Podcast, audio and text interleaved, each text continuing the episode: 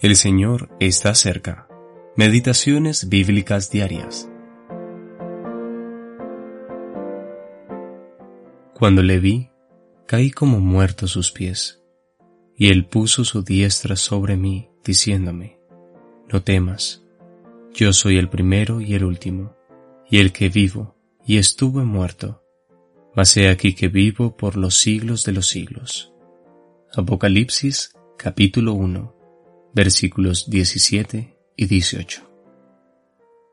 Las manos del Señor Jesús. Octava parte. Manos de gracia. En su Evangelio, Juan se refiere a sí mismo como el discípulo al cual Jesús amaba en cinco ocasiones. Y esto no es porque Juan se jacte de que el Señor lo amaba a él más que al resto de los discípulos. No, Juan expresa más bien su comprensión de la gracia de Dios hacia él. Es como si dijera, sí, el Señor Jesús me ama. Alguien dijo una vez, no trates de amar al Señor más de lo que lo haces. Más bien trata de pensar más en su amor hacia ti. Juan sabía lo que era descansar en el amor y en la gracia del Señor. Sin embargo, también es cierto que Juan tenía una relación particular con el Señor. Por ejemplo, lo vemos recostarse sobre el pecho de Jesús en el aposento alto. Juan capítulo 13 versículo 25.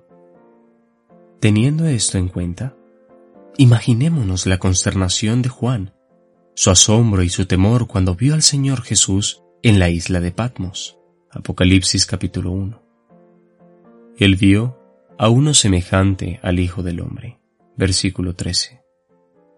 Realmente se parecía al Señor Jesús que había conocido en la tierra, pero era muy diferente. La reacción de Juan no fue diferente a la de Isaías, Ezequiel o Daniel cuando vieron al Señor. Juan cayó como muerto a sus pies, porque ya no quedaban fuerzas en la presencia de tal poder y majestad. Sin embargo, inmediatamente después de su reacción, el Señor Jesús puso su diestra sobre él. Cuando Cristo estuvo en la tierra, Juan experimentó personalmente y en muchas ocasiones la gracia de Cristo. Y qué precioso ver que esta misma gracia le sea manifestada de parte de su Señor glorificado. Él vio muchas veces cómo la mano del Señor Jesús trajo liberación, sanación o bendición a quienes estaban en necesidad. Y ahora él mismo estaba experimentando la misma compasión de parte de la diestra del primero y el último, aquel que estuvo muerto, pero que vive por los siglos de los siglos. Brian Reynolds